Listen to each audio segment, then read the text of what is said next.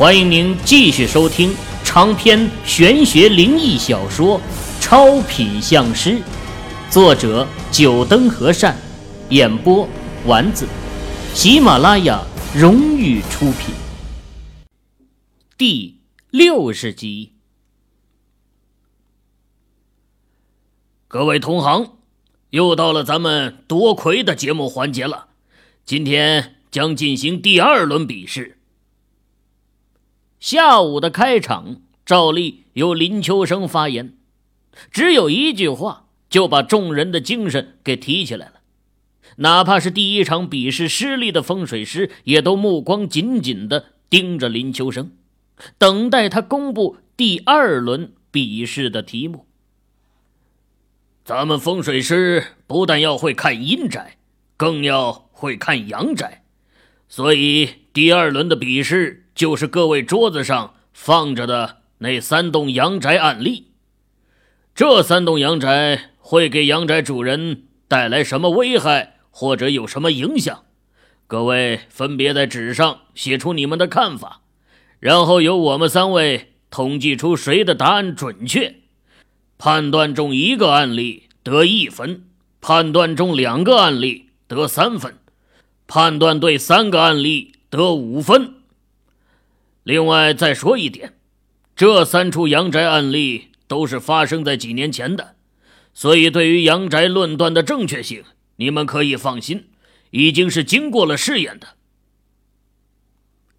林秋生看到不少风水师听完他第一句话，露出疑惑的神情，于是他又补充了一句：“嗯，这林会长倒也想得周到。”秦宇暗暗点头，风水一行门派学说简直是不亚于诸子百家，各种学派林立，每一派都有自己的独特见解。要是这阳宅没有经过时间的验证，恐怕就是这三位大师的话，也很难让这些风水师们全部信服。同样一间阳宅啊。可以在一些学派中存在这样的问题，而在另外一些学派的风水师眼中又会存在其他的问题。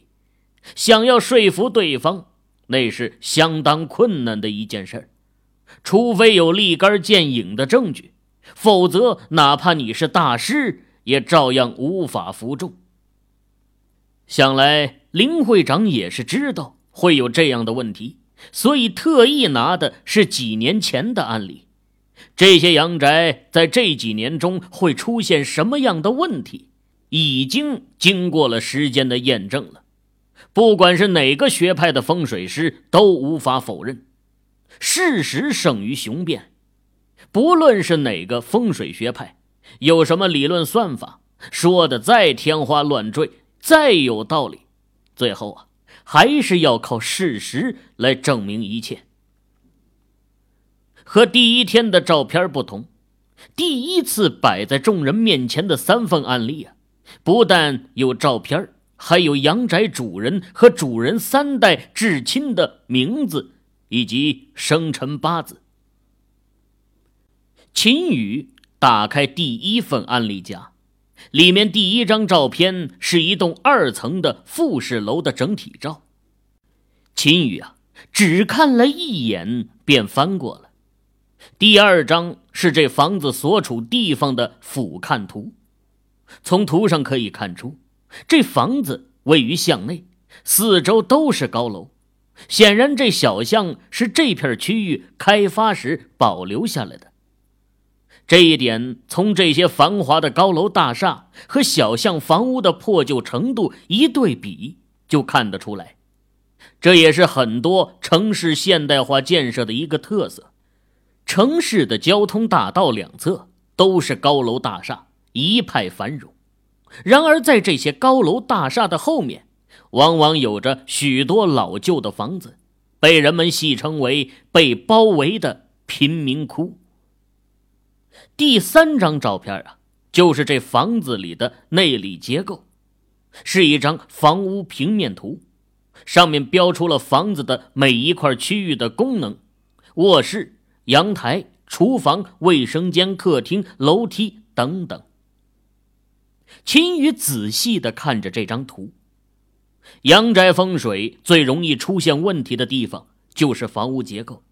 一些最基本的常识，很多人都知道，比如卧室不对卫生间门口，炉灶一般摆在向南方位，因为南方属火。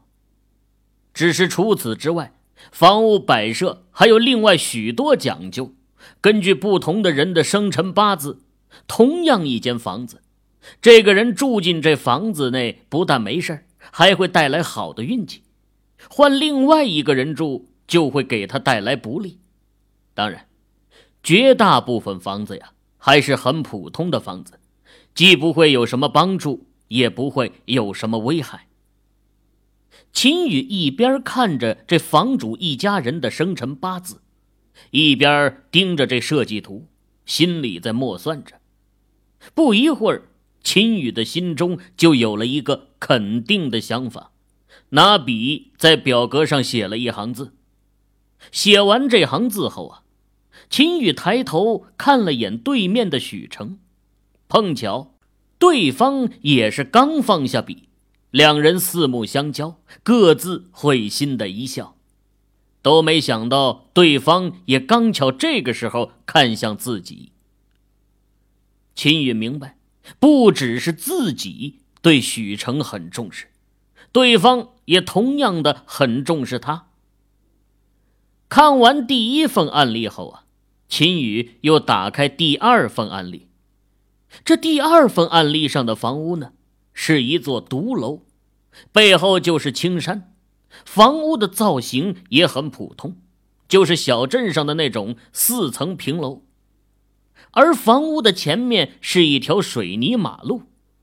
水泥马路的那一边是一片田野，秦宇看了半晌，没感觉出什么不对，继续翻下一张照片。第二张照片啊，就是房屋的后面图了。可以看出，这正房的后面搭了三间瓦房，而在这瓦房和正房之间有一口露天的水井。不用看照片边上的注释。秦宇也能判断出，这三间瓦房就应该是厨房了。在小城镇内啊，这样的布局很多。城镇居民自建房，一般前后都会有空地，前方要明亮宽敞，这后方啊，自然就可以利用起来，挖个水井，搭建一个厨房，是很司空见惯的。甚至有的居民还会在房屋后面或者两侧搭建好几间平房，放放杂物之类的东西，养点家畜，再方便不过了。秦宇继续翻下面的照片，在翻到第七张的时候，眼睛一亮，这是房屋正厅的拍摄图。从图片上可以看出，这是两个正厅连在一起的。在两个正厅相连的墙上砌了一道圆拱形的石墙口出来，将两个正厅打通。秦宇看了眼这家宅房主的一家情况，这房主啊正好是有两个儿子，而这房子的户型呢也正是两户型，想来房主是打算把这房子留给两个儿子的。这样的户型啊。省得将来两个儿子分家不清闹矛盾。秦宇看了下照片边上的文字描述：公元二零零八年六月，刘岸全分房于两子，各得一边，老大归左，老二归右。秦宇看完这话，略微沉吟了一会儿，脸上突然露出笑意。抬笔在纸上写下几行字后，才把这第二份案例合上了。哎，这这房子的户型和我二舅公家的新房差不多呀。嘉宾席上的张华也翻看到第二份案例上的照片，惊奇的说道：“小城镇或者农村，很多都是这样的房屋设计啊。”我们那里也有很多和这类似的房子。童敏也附和道：“我二舅公那房子住了好几年了，也没有发生过什么事情啊。哎，这房子应该没有什么风水问题吧？”张华疑惑道：“要说这户型的房子有问题，他二舅公一家人这么多年下来，不也是平平安安的吗？”呵，这不同的，看阳宅风水。不但要看这阳宅的朝向、四周、内部构造、摆设，还需要注意房主的生辰八字。这风水好坏是因人而异的。李卫军解释了一句：“他选房子的时候啊，就请过风水师去看过，对于这些讲究倒是很清楚。”想要收听更多有声小说，请下载喜马拉雅手机客户端。哎，哎，你们看这第三栋房子，像不像一座金字塔？莫永兴翻开第三份案例，指着第一张房屋整体照，朝众人说道：“哎呦，哎，莫少这一说还真像啊！要在房屋表面镀一层黄漆，这不仔细看的人呐，一定会把它当成金字塔。”刘顺天听到莫永兴的话后啊，打开第三份案例，啧啧出声：“这样的房子造型我还真没见过，也不知道这房子的主人是怎么想的。难不成也想学埃及人死后把自己葬在这房子里，变成那木乃伊？”“ 嘿，木乃伊是阿三的，到我们这儿就不灵了。我看那房子的主人呢，是想变成僵尸。”莫永兴嘿嘿一笑，恶意的猜测道：“此刻，莫永兴等人议论的这栋房子的造型，也正摆在秦宇的面前。”秦宇皱眉看着，说实话呀，第一眼看到这房子的时候，他也想到了金字塔。这么奇怪的房屋造型，他还是第一次看到。这栋房屋的设计啊。似乎是为了打破中国传统建筑风格的，房屋的地基竟然是一个三角形，而且一层比一层窄，到了六层顶端，就剩一个一丈见宽的尖顶了。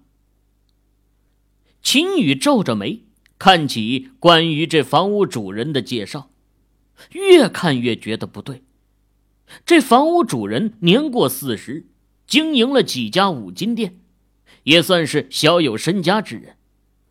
只是让人奇怪的是啊，这房屋主人的家人没有和他住在一起，而是在另外的地方买了一套房。这房子呀，只有房主一个人居住。三角地基，五金店，一个人居住。这中间。到底有什么联系呢？秦宇隐约觉得呀，这中间应该有着某种联系，而这联系就是这房屋主人为什么要造这么一栋房子的原因所在。秦宇抬头看了眼众人，发现很多风水师都对着第三份案例在皱眉，想来这金字塔形的房屋建造。让他们也很犯嘀咕。秦宇瞥了一眼许成，许成此刻正拿着笔在纸上写着什么，只是因为隔着圆桌，秦宇倒是没法看到许成写的是什么。把目光又转向樊木，樊木不知道从哪儿拿出来一块袖珍罗盘，正对着这照片在摆弄方位。看得秦宇是大汗了一把：“什么叫专业？这就叫专业！随身竟然还带着袖珍罗盘。”秦宇自认为自己是没法和人家相比的。目光扫过一遍众人后啊，秦宇又埋头分析起这房子：三角形、金字塔结构，一个人居住，开五金店。秦宇的脑海中默念着这些词儿，突然，脑海中一道灵光闪过，秦宇的脸上露出兴奋的神情，看着那房屋主人的生辰八字，拿着笔在纸上推算起来。秦宇的这一突然动作呀，引起了很多的注意。他身后的莫永兴一群人自然是不用说，肯定是最关注到他。几人看到秦宇脸上兴奋的表情和动作，互相对视了一眼。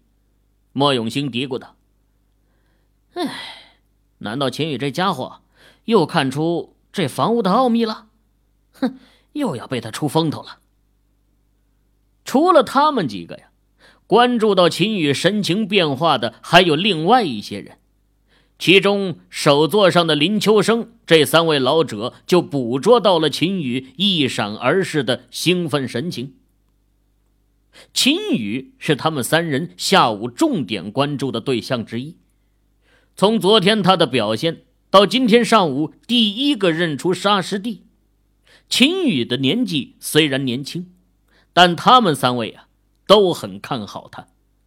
要说这次谁能夺魁？恐怕就是在第一关胜出的四位当中诞生。相比另外三位啊，秦宇到现在的表现那是最亮眼的。林秋生三人自然是要额外的留意秦宇的表情。难道这秦宇又看出第三道案例隐藏的奥秘了？三人交换了一个眼神儿。最后都轻微的摇了摇头。这最后一个案例啊，是最具有迷惑性的，就连他们三位当初也是困惑了许久，最后还是因缘巧合下才看出来这房子隐藏的奥秘。要是秦宇这么快就能看出这房子的奥秘，那岂不是说对方在阳宅风水上的造诣还要超过他们三位？只是秦宇这么年轻，这可能吗？哼，果然是五行缺金，金属尖，三角尖锐，又是开五金店的，怪不得要把房子造成金字塔形。秦宇把笔放下，双眼徐徐生辉。刚刚他根据房主的生辰八字去推算出此人的五行，果然和他脑海中想的一样，五行缺金。那么这一切就可以解释了。房主五行缺金，而尖属金，这三角啊本就是尖锐的代表，再加上那五金店，这房子的主人是想通过这两样。来五行补金。秦宇感觉自己已经找出这房子的奥秘了，正要提笔在纸上写下结论的时候，突然又想起一件事情来，放下笔，暗道：“不对，这上面还提到过房子主人和他的家人分居而睡，这一点又该怎么解释呢？”秦宇放下笔，目光无意识的扫到首座，刚好林秋生也看向他，朝他投来一个奇怪的笑容。秦宇嘴角上扯，露出一个笑容回敬，心里却是在想：应该没有那么简单，而且解决五行缺金的方法很多，没必要去造一栋这样的房子。还和家人分居，代价太大了。秦宇低下头，再次翻看起那些照片，尤其是房屋里的布局，每一个点都仔仔细细的看过去。在看到房主卧室的那一张照片后，秦宇的眉头又皱了起来。这房主卧室内的床啊，正正方方的。摆在房间的中间，四方无依无靠。这在风水学上来讲，这是房屋家具摆放的大忌。床头无靠，在风水上来讲叫做空靠无依，靠空失气运。哪怕一个不懂风水上的这些门道的人，也不会把床孤零零的摆在房子中间。至于原因，很简单，睡不踏实。从心理学上来说呀，这人睡觉是需要一个安稳的环境的，而离开墙壁的床会给躺在上面的人形成一种不踏实的感觉，就好像无依的浮萍。很难让人睡得安稳，长期下去会形成一种心理疾病，叫做睡眠不安症。除了这床啊，这卧室里的其他所有东西竟然都没有靠墙，衣柜隔墙一寸，书桌隔墙一寸，就连那液晶电视竟然也是离墙有一寸。那液晶电视后面的墙上啊。本来有一个掏空的四方空间，刚好可以摆放液晶电视，可房子的主人却把这掏好的空间不用，宁可把电视移出来一寸。这卧室的所有家具摆放都违背了常理。秦宇苦苦思索，到底这房子主人为什么要这样摆设呢？五行缺金，金字塔，五金殿，兼属金。秦宇把这些词写在纸上，连成一个圈又在中间写了一个大大的空字。其实，如果秦宇能够看见其他人在纸上写的什么的话，他就会发现，他对面的许成也同样在纸上划了一个圈儿。只是和他不同的是，许成这个圈内写的是一个“锁”字。再说樊木，他又和秦宇和许成两人都不同。樊木的纸上只有一个字“绝”，而在这“绝”字下面还有着许多的点儿，这说明樊木在写下这个“绝”字的时候。内心也是很犹豫的。我明白了。秦宇在第 N 次看向这个圈子图的时候，终于被他发现了规律，口中轻声说了一句：“金锁玉关，过路阴阳。”哼，原来是这个原因。秦宇的嘴角上扬，这第三份案例。太具有迷惑性了，又抬头看了眼林秋生，暗忖道：“哼，差点儿就陷进林会长的语言陷阱中了。”各位听友，您刚才收听到的是喜马拉雅荣誉出品的长篇玄学灵异小说《超品相师》，作者九灯和善，演播。丸子，更多精彩有声书尽在喜马拉雅。